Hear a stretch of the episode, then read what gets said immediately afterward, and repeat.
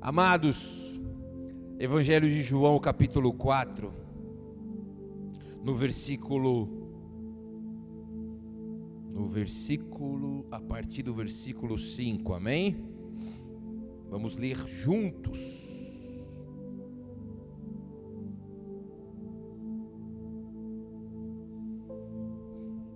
Diz assim: Assim Jesus chegou a uma cidade samaritana chamada Sicar, perto das terras de Jacó, perto das terras que Jacó tinha dado ao seu filho José.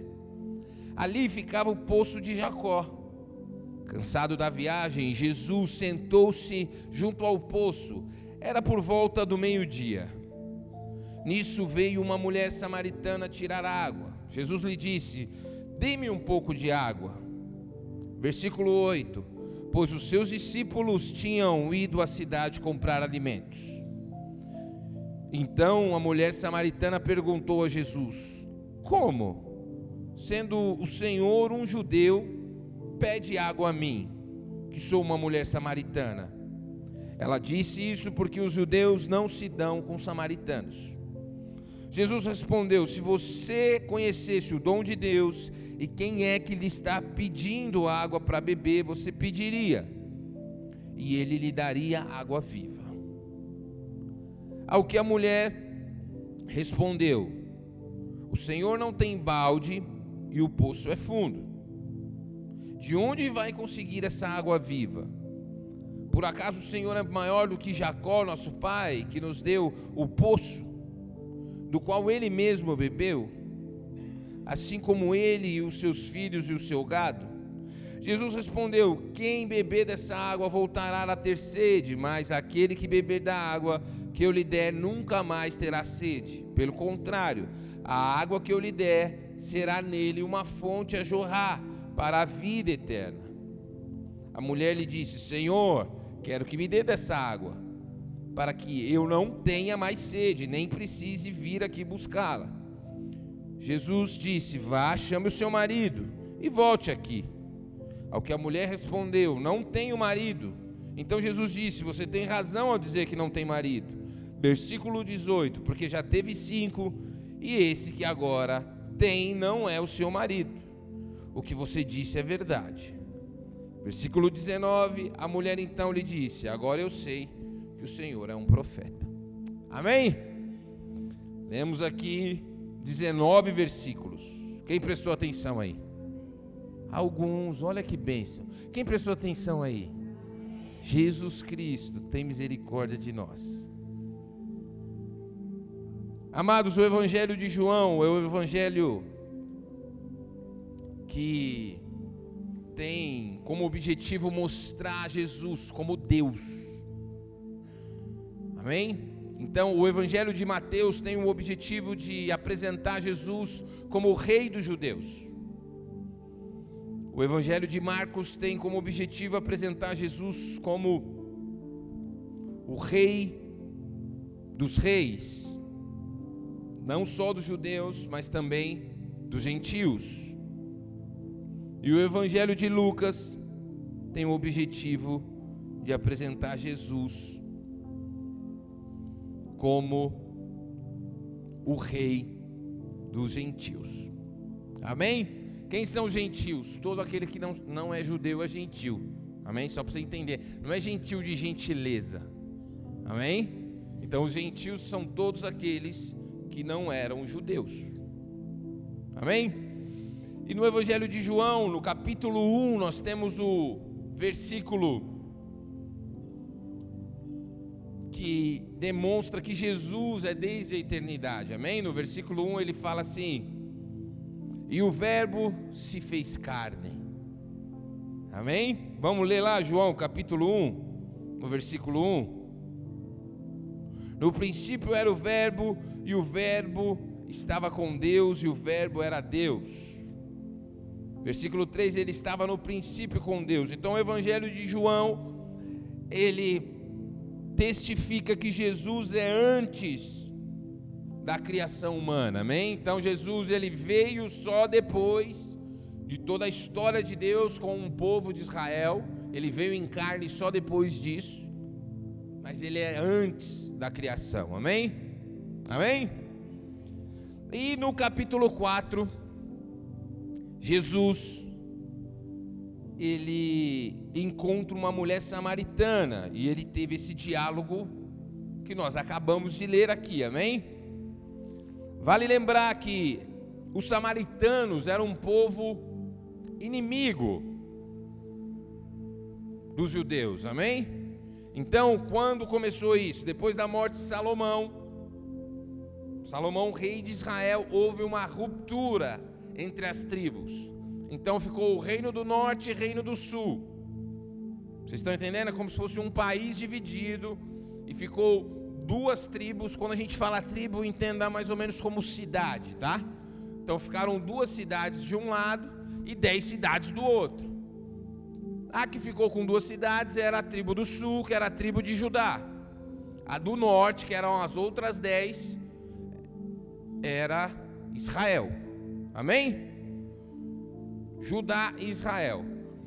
E o que, que acontece? O povo de Israel recebeu de Deus uma ordenança que a adoração deveria ser feita em Jerusalém. Só que Jerusalém ficava em Judá. Como é que os caras iam fazer? Se entrasse lá, tinha guerra. Então o que, que Israel fez? Israel criou o seu próprio templo. Vocês estão entendendo? Isso causou revolta naqueles que eram de Judá. Por quê? Porque eles criaram outro templo, só que eles também não podiam entrar em Judá. Olha a treta. Então eles viraram inimigos. Eles não se falavam. Os judeus consideravam os samaritanos impuros e os samaritanos consideravam os judeus impuros. E Jesus saindo de uma cidade indo para a Galileia, mais uma vez ele conhecia esse caminho você pode testificar isso no início do capítulo 4 de João. Ele sabia que ele passaria em Samaria. E Jesus, indo para Galiléia, ele pede para que os discípulos vá buscar alimento, vá até, vamos pensar, o mercado da época, vai lá buscar alimento para a gente, de forma intencional. Nada do que Jesus faz é por acaso. Então ele pede para que os discípulos saiam. Jesus já estava esperando aquela mulher. Jesus já estava esperando a samaritana. E quando ela chega no poço para tirar a água, Jesus fala: Me dá um copo d'água. Ela se assusta, porque, primeiro, homem não falava com mulher. Você não poderia falar com uma mulher sozinho. Na cultura judaica, para você dialogar com uma mulher, você teria que estar acompanhado de uma testemunha. Então já começa aí. E o segundo fato, Jesus quebrando os paradigmas e as tradições e rompendo as barreiras. Ele fala com uma samaritana. E ela fala assim: Como você, sendo homem e judeu, tem coragem de me pedir água? Jesus responde a essa mulher, fala: Olha, se você soubesse quem está falando com você, você não falaria isso. Foi isso que nós lemos, amém? Se você prestou atenção, foi isso que nós lemos.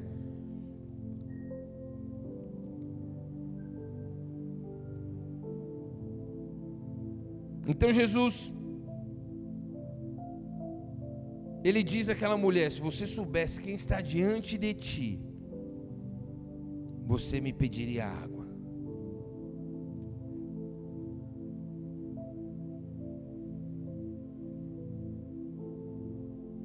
E Jesus continua, ele fala: se você conhecesse o dom de Deus, você me pediria água e eu lhe daria água viva.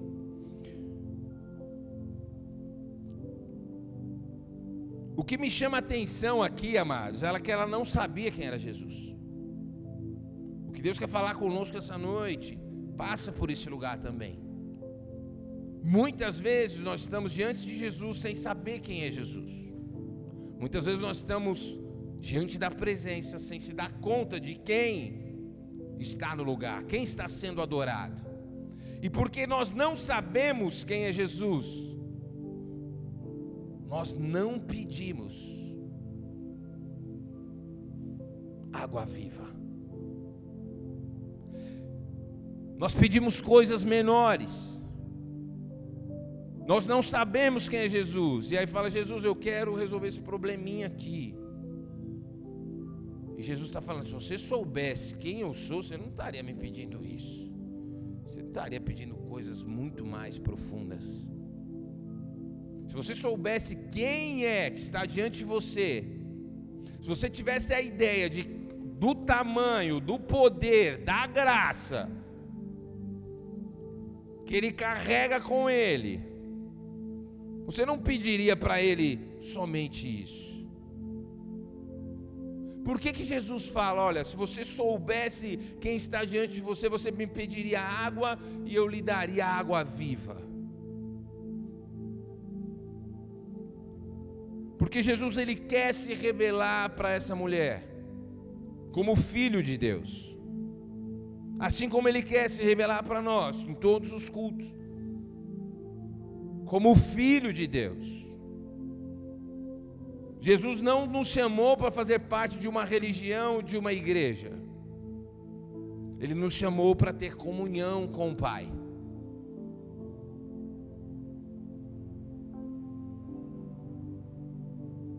Jesus queria se revelar a essa mulher.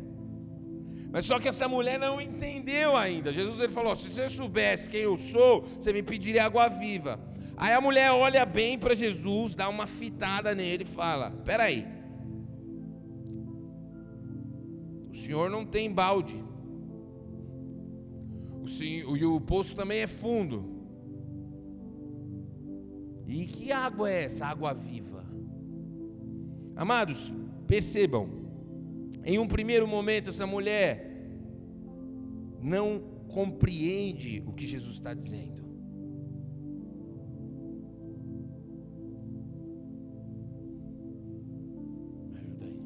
Dá uma animada aí. Me ajuda. Ela não entende o que Jesus está falando, assim também como muitos de nós não compreendemos o que Jesus diz nas Escrituras. Por que, que nós não compreendemos? Porque muitas vezes somos precipitados. Ela se precipitou, ela não parou e meditou naquilo. Espera aí, água viva? Quem é você?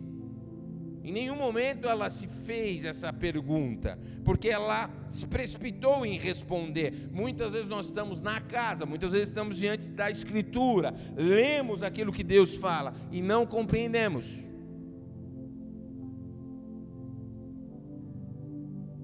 Por exemplo, ah, buscai o reino de Deus e todas as coisas serão acrescentadas. Ah, então eu terei tudo nessa vida. Não é isso que a palavra está dizendo. Mas porque nós não, nos precipitamos nós não compreendemos as palavras de Jesus. Quem está me entendendo aqui? Você precisa mergulhar nas Escrituras se você quiser conhecer Jesus. E eu te garanto que mais do que você quer conhecer Jesus, Ele quer se revelar para você. E onde Ele se revela é principalmente nas Escrituras. Assim como Nicodemos, Jesus chegou para Nicodemos e falou assim: Olha, ninguém vai entrar no reino, Nicodemos, se não nascer de novo. Aí Nicodemos falou: Meu, agora deu ruim aqui na minha cabeça. Como que um homem sendo velho pode nascer de novo? Porque Nicodemos entendeu de forma literal o que Jesus estava dizendo. Essa mulher também estava entendendo de uma forma literal o que Jesus estava dizendo. E nós muitas vezes lemos a Bíblia e por não termos, termos um pouco de familiaridade com ela, entendemos de forma literal muitas coisas que não é para ser entendido de forma literal. Por exemplo, quando Jesus fala, é melhor arrancar o seu olho do que você entrar com os dois olhos e com os dois olhos para o inferno. Jesus não está falando para você arrancar o seu olho de fato, amém? Tem gente que. E isso é um risco que a gente não corre. Que ninguém. Não sei, né? Acho que não. Mas em outros casos, por exemplo, eu já vi gente falando assim, ó, a palavra de Deus fala que se eu não deixar pai, mãe, família por amor a Jesus, eu não sou digno dele, por isso eu não tenho tempo para minha família, eu estou fazendo a obra de Deus. Entendeu de forma equivocada. Você precisa entender o contexto, você precisa mergulhar na palavra. Nós precisamos nos alimentar dele. Ele se apresentou certa vez, ele falou assim: oh, Eu sou o pão da vida. Aquele que se alimenta de mim nunca terá fome. Mas aqui ele está falando: olha, se você soubesse quem está falando com você, você pediria e eu te daria água viva. Nós não meditamos na palavra. Vamos lá, o primeiro problema, nós não conhecemos a palavra. Segundo problema, nós até lemos, mas nós não meditamos nela. Nós não porque nós vivemos numa sociedade tão imediatista. Você quer ler a Bíblia e já entender e já sair dando glória a Deus. Não vai ser assim.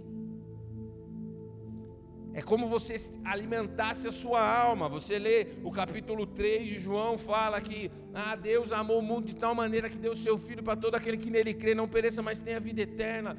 Aí como que a gente medita nesse versículo? É como se nós estivéssemos num diálogo com Deus. Estou ensinando você a meditar, amém? Nós precisamos disso. A oração também precisa de meditação, senão ela vira uma reza. Você chega lá com seus pedidos e vai embora. Vocês estão me entendendo? Você tem que pensar: por que, que eu estou aqui? Diante de quem que eu estou? E o que, que eu vou pedir? Meditar. Senhor, o Senhor amou muito tal maneira que isso tem a ver com a minha vida, Jesus. O Senhor me amou de tal maneira que deu o seu filho, é isso? Então me enche desse amor agora. Você vê como João 3,16 começa a ganhar outra proporção na sua vida? Jesus, se o Senhor deu, Pai, Deus Pai, se o Senhor deu seu filho, para que eu não pereça, mas para que eu tenha vida eterna. Se o Senhor amou de tal maneira, me enche agora com esse amor. Olha só o que um versículo pode fazer no teu dia, se você meditar nele. Jesus, eu preciso desse amor. Espírito Santo, vem e me enche com esse amor. Porque não meditamos muitas vezes não compreendemos. E essa não compreensão é algo natural de alguém que é carnal. A palavra de Deus fala: o homem espiritual, ele discerne todas as coisas. Então, Nicodemos, a samaritana, eu, você muitas vezes estamos em, querendo entender Jesus, de maneira natural, ou seja, com a nossa com o nosso raciocínio. Ah, pastor, mas como é que eu vou fazer para entender Jesus de outra forma a não ser com o meu raciocínio? Revelação do Espírito Santo. Meu amado, uma coisa é você, ah, eu creio que Jesus morreu na cruz por você. Uma outra coisa é a cruz ser revelada no teu espírito a revelação da palavra, ela marca você, ela muda você, você não permanece o mesmo. E eu creio que é isso que Deus tem para nós como igreja. Amém? Esse é um padrão, e está lá em Romanos capítulo 8, fala que o Espírito de Deus testifica no meu espírito que eu sou filho de Deus. Por isso que muitas vezes você fala assim, irmão, você é filho de Deus, e fala amém. Obrigado, pastor, obrigado por essa, por essa palavra. Foi muito legal. Estou muito feliz. Mas no outro dia, nem se lembra. Agora, quando é revelado no teu espírito que você é filho de Deus, você fala: Ei, Peraí, é uma situação ruim, é uma situação chata, parece que o mundo vai desabar, mas eu sou filho de Deus, eu creio nisso. Essa é uma verdade que está no meu espírito. Ninguém toma isso. Quem está me entendendo aqui? Mas você não pode fazer disso, não. Eu vou acreditar. Você não consegue. Por si só você não consegue. É o Espírito de Deus revelando no teu espírito que você é filha. Por isso que aquela mulher não entendia, por isso que muitas pessoas não entendem, por isso ninguém entende Jesus com a mente carnal. Até a compreensão do que ele fala é graça derramada sobre as nossas vidas. Então, ao mesmo tempo que ele fala, ele te dá uma palavra, ele te dá a revelação dessa palavra. Isso muda a tua vida. Quem está entendendo o que eu estou dizendo aqui? Nós precisamos meditar na palavra. Nós precisamos pedir ao Espírito Santo, revela-me a palavra. Jesus ele disse: Olha, nem só de pão vive o homem, mas de toda a palavra que sai da boca de Deus. Quando a palavra te é revelada, meu irmão, o seu espírito é fartamente alimentado.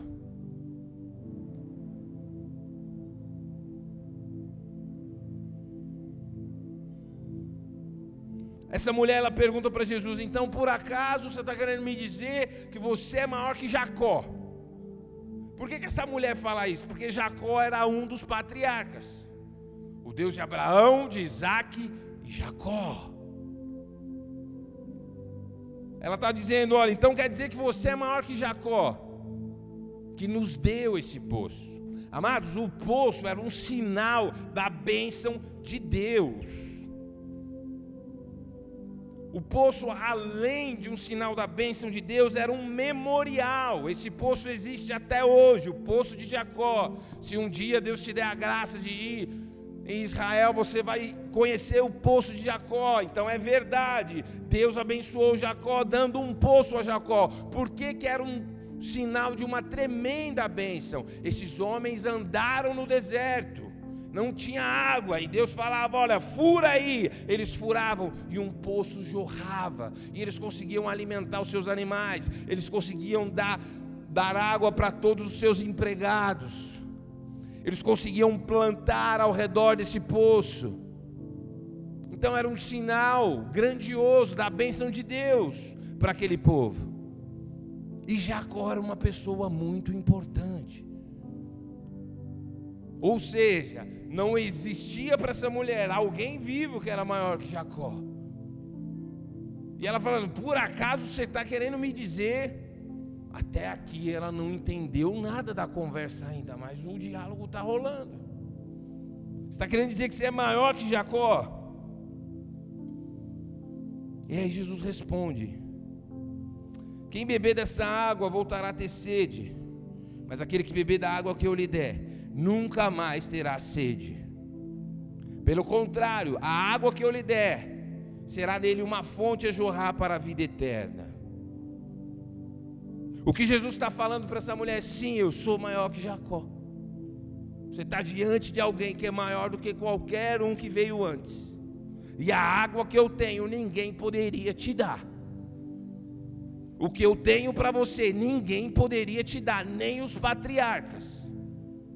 Ninguém poderia te saciar como a água que eu tenho para te saciar.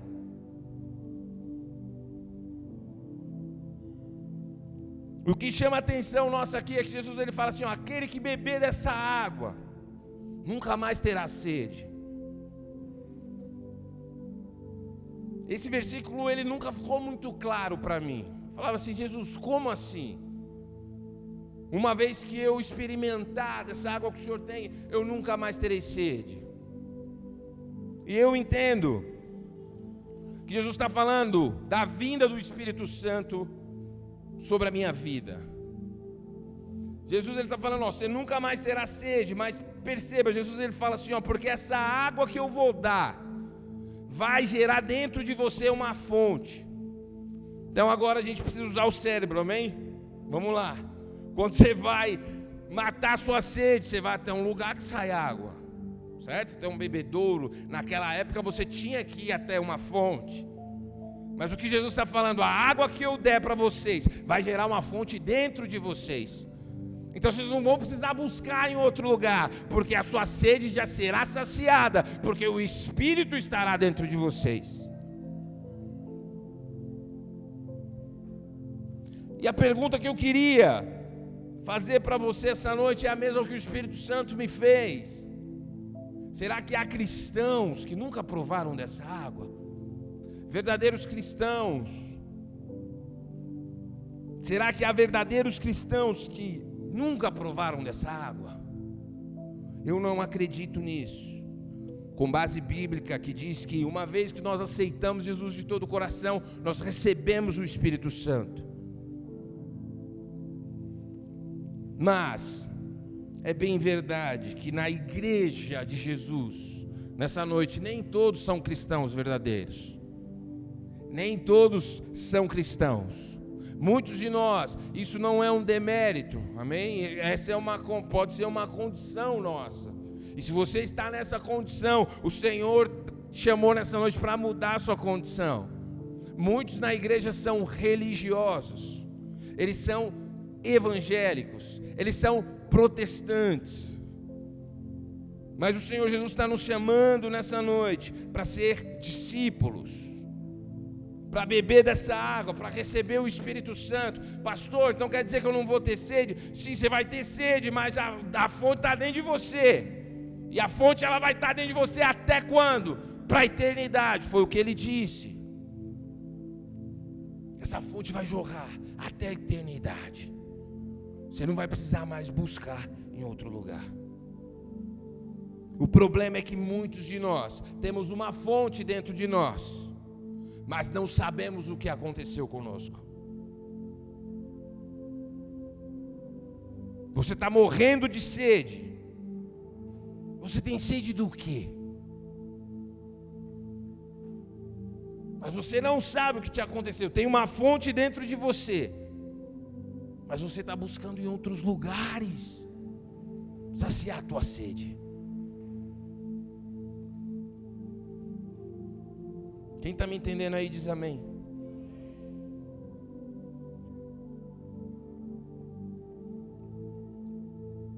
Nós precisamos dar uns passos atrás. O que te aconteceu quando você entregou todo o seu coração a Jesus? Você experimentou de uma água que gerou dentro de você uma fonte que pode matar a sua sede nessa noite.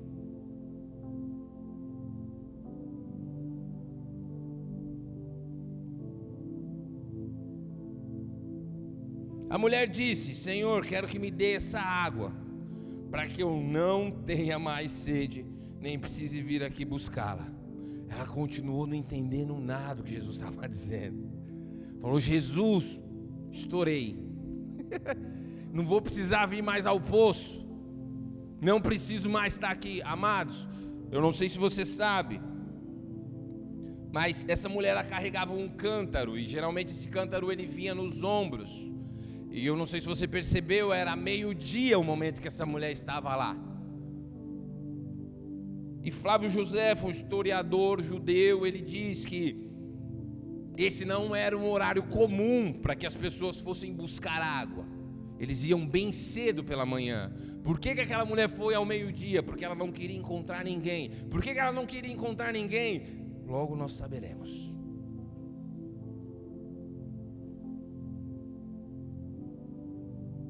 A mulher fala: Me dê dessa água, porque aí eu não preciso vir aqui mais buscar. Jesus disse: Vá, chama o seu marido e volte aqui. Ao que a mulher respondeu: Não tenho marido. Jesus disse: Você tem razão ao dizer: Não tem marido. Qual que é o próximo versículo? 18. Porque já teve cinco, e esse que agora tem não é seu marido.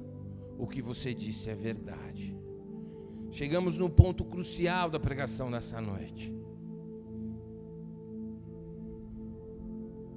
O ser humano ele nasce separado de Deus. E essa separação não é compreendida pelo próprio ser humano.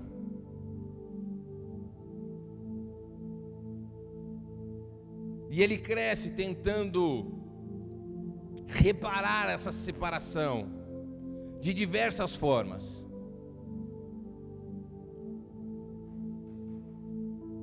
O ser humano, ele tem uma sede na sua alma.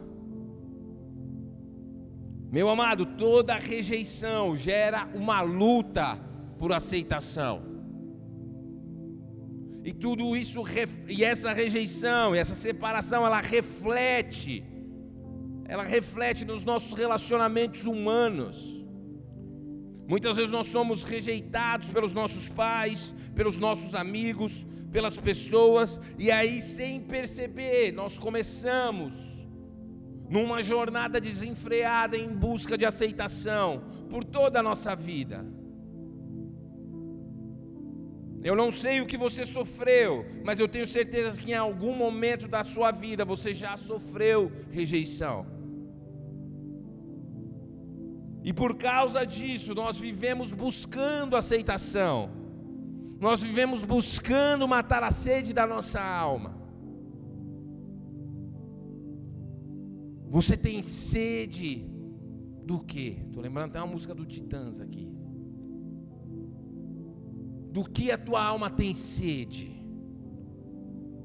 Talvez você não consiga perceber isso agora, mas eu vou te ajudar.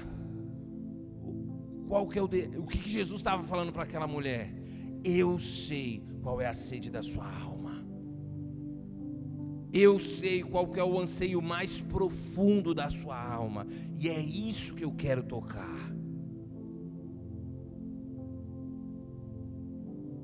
Muitos de nós, muitos de nós, se não todos,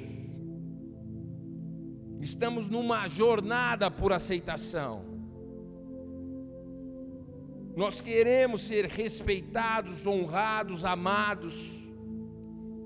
Talvez porque não recebemos isso na infância, talvez porque não recebemos isso num relacionamento. E nós fazemos qualquer negócio para esse tipo de coisa. O problema é que nós transferimos isso para Deus.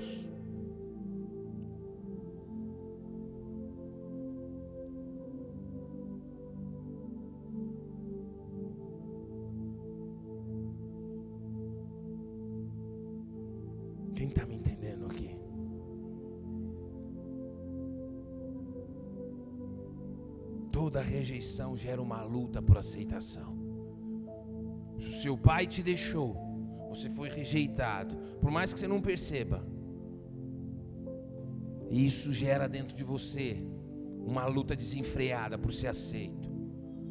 Algumas mulheres que eu já ministrei, cura e libertação, eu percebi que a ausência do pai fazia com que elas se envolvessem com vários homens buscando a aceitação do pai em outros homens. Da mesma forma, homens.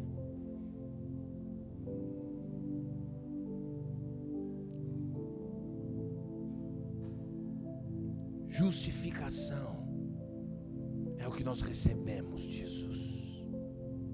Mas nós vivemos como quem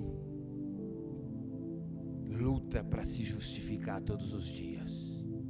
Por que, que você não é a, a pessoa mais feliz do mundo hoje? Você tem todos os motivos para ser. Meu amado, o Evangelho é e sempre será uma boa notícia. Sabe o que isso quer dizer? O Evangelho é a porta de entrada. O que, que é o Evangelho? Vamos lá, é a boa notícia. Ah, pastor, mas que boa notícia é essa? Jesus Cristo veio em carne morreu e ressuscitou e voltará. Essa morte dele paga todos os meus pecados, todos, e me faz aceito por Deus. Me faz aceito por Deus a partir do momento que eu creio, os, todos os meus pecados são perdoados. Meu amado, ninguém pode entrar na presença de Deus senão Jesus. Porque só Jesus cumpriu todos os requisitos, porque Deus é santo, Ele não suporta ver o pecado. Porque Ele é, ele é glorioso, Deus, esse Deus falou com Moisés: Ó, você não pode me ver, porque se você me ver, Moisés, você vai morrer. Porque ninguém pode me ver e permanecer vivo. Mas somente um cumpriu toda a lei: Jesus Cristo. E a partir do momento que eu creio nele, não só todos os meus pecados são perdoados, como toda a justiça dele vem sobre a minha vida. Tudo aquilo que Jesus fez vem sobre mim. E agora sim eu posso entrar na presença de Deus. Ei, agora sim eu sou aceito pelo ser mais glorioso do universo. Então não precisaria mais de aceitação, a não ser que eu não creia nisso. Talvez esse é o caso de alguns nessa noite. Você crê que toda a justiça de Jesus está sobre a sua vida e que diante de Deus é como se o Pai estivesse olhando para Jesus quando ele olha para você? Não, pastor, mas eu sou cheio de falhas. Sim, mas ele morreu pelos nossos pecados e nossas falhas. Será que você tem essa convicção no teu coração que quando você entra na sala do trono é como se Jesus estivesse entrando? Mas pastor, como assim? Eu não sou Jesus, eu sei que você não é Jesus. Mas a partir do momento eu creio em Jesus, tudo aquilo que Ele fez vem sobre a minha vida.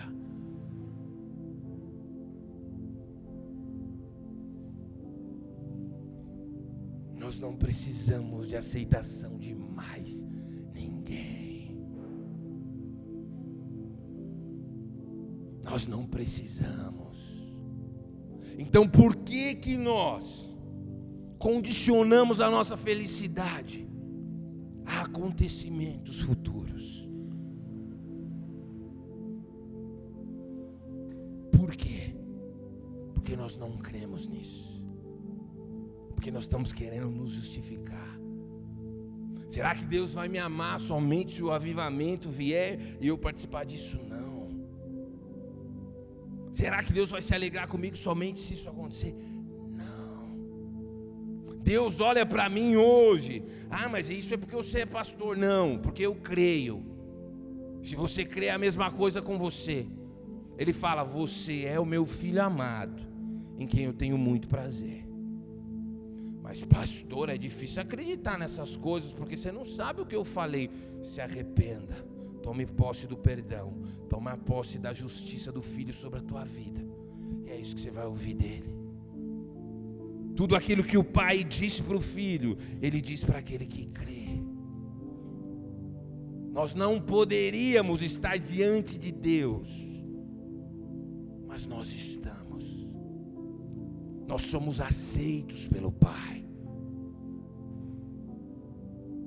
Essa mulher ela buscava aceitação porque ela sofreu rejeição no primeiro, no segundo, no terceiro, no quarto casamento relacionamento, né? Jesus ele fala que o quinto não é o marido dela. Talvez você está nessa condição essa noite. Está entregando o seu corpo para alguém que não é seu marido nem a sua esposa, buscando uma aceitação. Que pode vir sobre o teu espírito nessa noite e te curar de toda rejeição.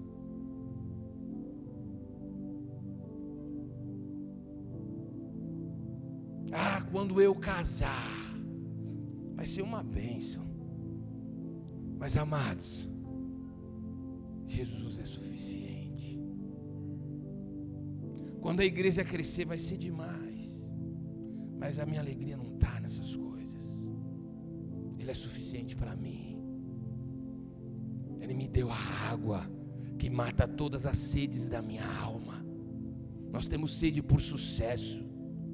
Nós temos sede por relevância. Nós temos sede por fama. Nós temos sede por reconhecimento das pessoas. E o que Jesus está falando? Se você beber da água que eu te der, filho, vocês nunca mais terão esse tipo de sede. A sua vida não vai, vai depender dessas coisas. Ah, quando eu for ungido, pastor.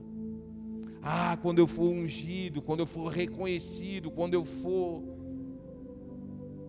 Você não entendeu nada. Ah, quando o meu casamento estiver assim, quando estiver assado, quando o meu relacionamento estiver assim, quando eu encontrar a pessoa que Deus preparou para mim, isso é bênção, tudo isso é sede da alma.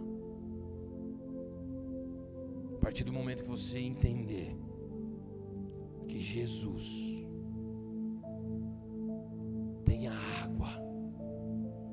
vai matar a sede da tua alma. Você vai ser satisfeito nele não quando a bênção acontecer, mas agora. Agora, quando você entende que a maior bênção que poderia acontecer, já aconteceu.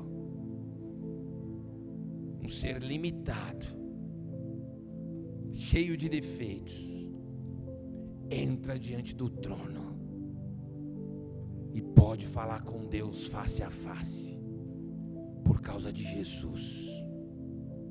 Jesus ele falou assim: Olha, eu sei que você buscou matar sua sede, é dessa sede que eu estou falando, mulher, é desse seu casamento que não deu certo, é dessa rejeição que você sofreu, é dessa aceitação que você está buscando, é dessa sede que eu estou falando.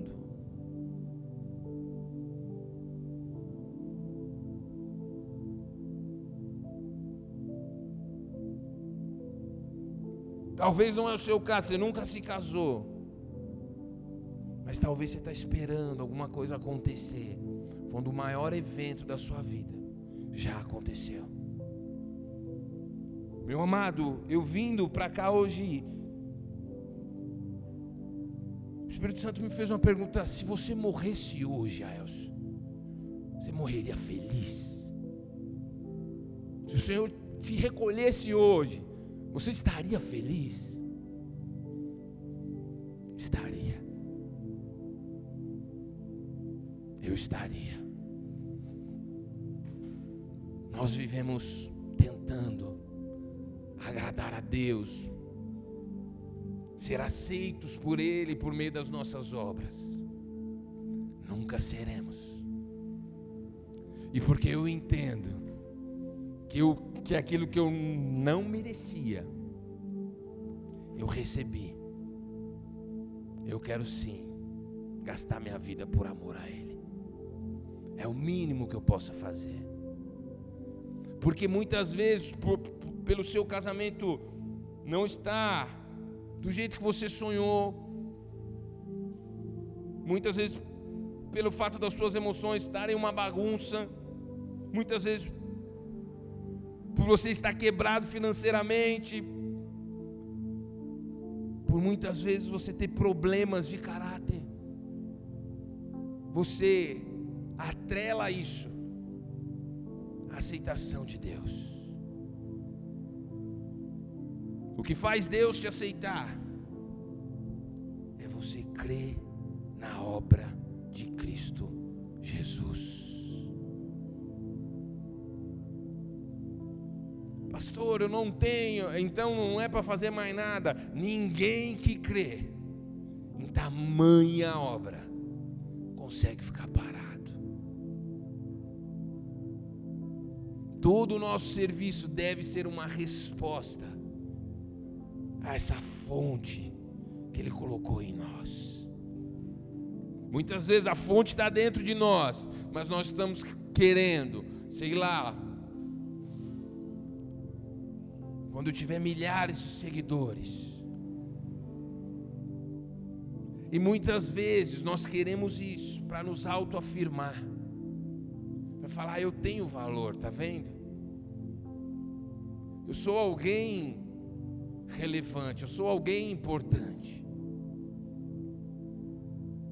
E o Pai fala conosco nessa noite: quem disse que não? Problema é que nós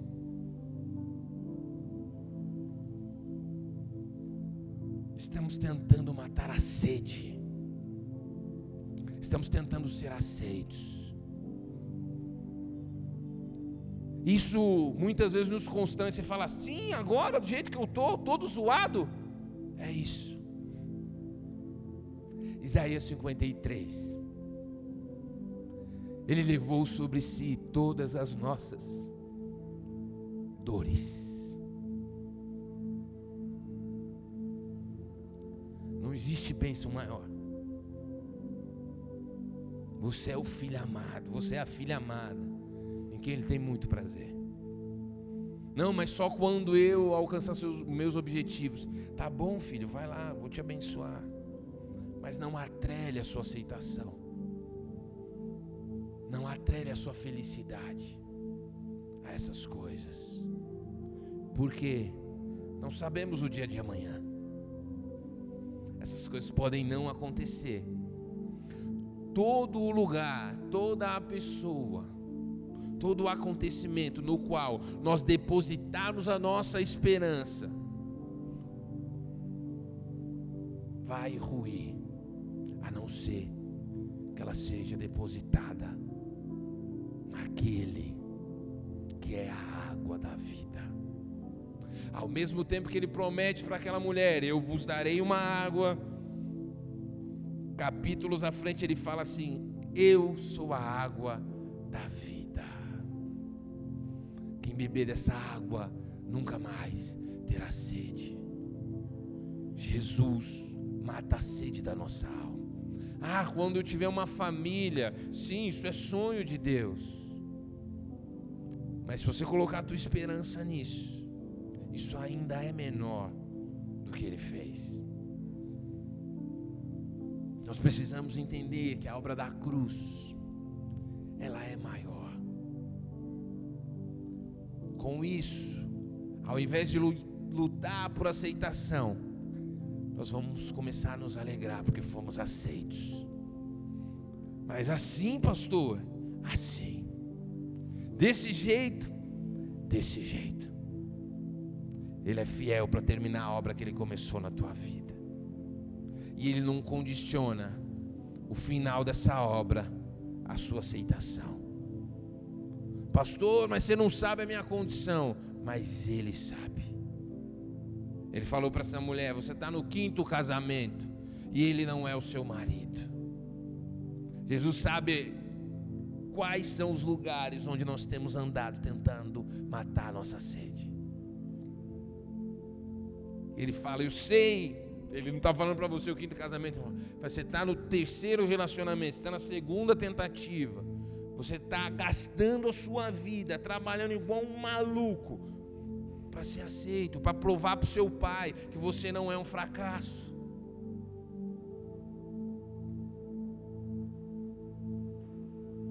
A sua carreira virou um Deus para você. Ai, se eu não for isso. E ela rói, ela vem ruir nessa noite.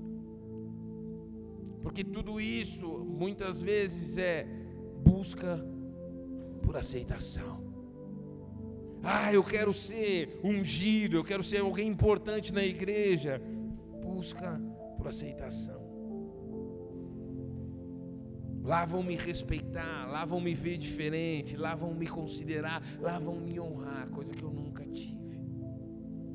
A maior honra que nós recebemos é poder entrar na sala do trono, mesmo sendo quem nós somos. Para encerrar, eu queria ler um trecho de uma canção para vocês. Feche seus olhos.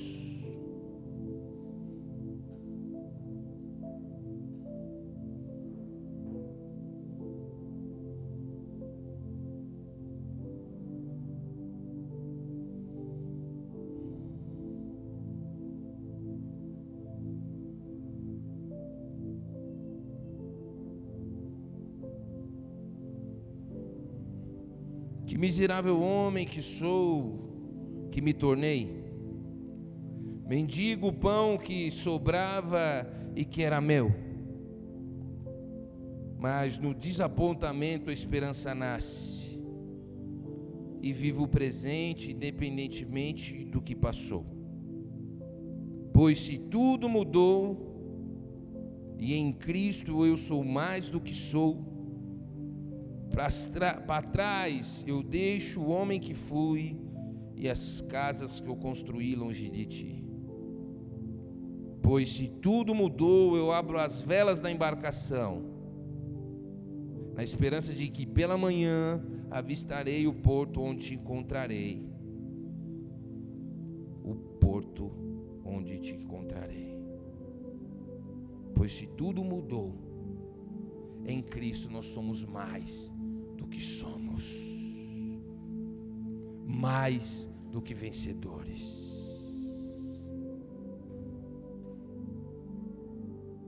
Quando eu mudar, ah, quando o Senhor fizer, ah, quando a promessa se cumprir, sim, Ele faz isso. Mas Ele te chama para se alegrar hoje. Ele chama nessa noite para saciar tua alma com a água da vida. Oh.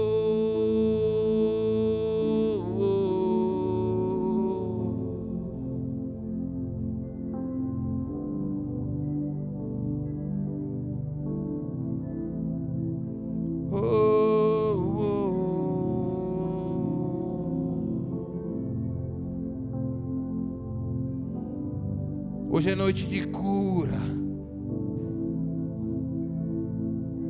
Você não precisa ser aquela missionária cheia dos dons do Espírito Santo para ser aceita. Você não precisa ser o maior plantador de igreja da sua região. Você precisa se render nessa noite a esse amor quando eu casar, quando eu tiver minha família, isso é sonho de Deus para a sua vida. Mas coloca a tua esperança nele. Qual é a sede que está consumindo a tua alma nessa noite? Nessa noite o Senhor vem derramar água viva sobre essa sede. Ei, eu não estou esperando algo acontecer, eu não estou esperando você fazer algo, eu não estou esperando você se transformar em alguém. Eu já fiz tudo. Para de buscar em pessoas, em realizações, aquilo que só eu tenho.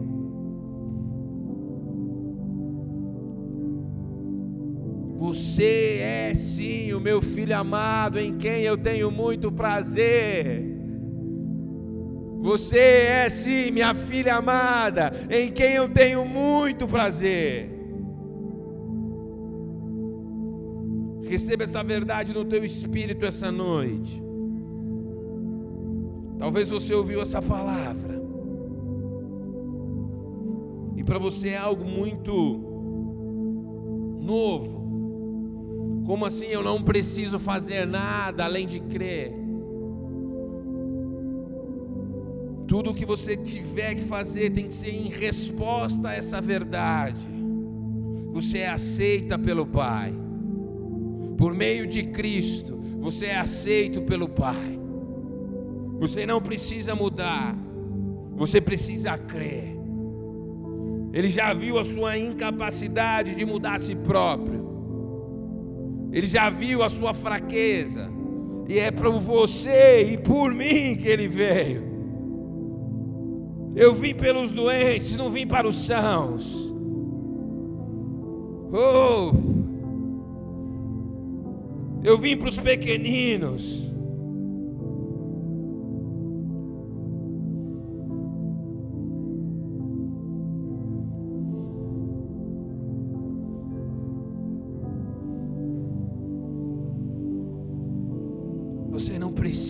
Fazer nada mais gente crer nessa noite.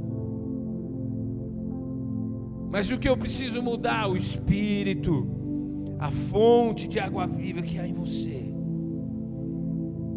vai fazer toda a obra.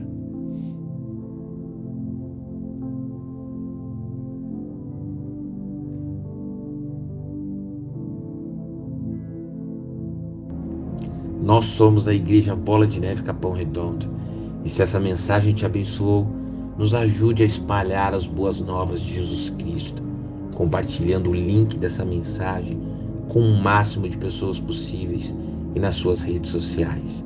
Também te convidamos para os nossos cultos presenciais, que acontecem aos domingos às 19 horas e às quintas-feiras às 20 horas. Esperamos por você. Que Deus o abençoe.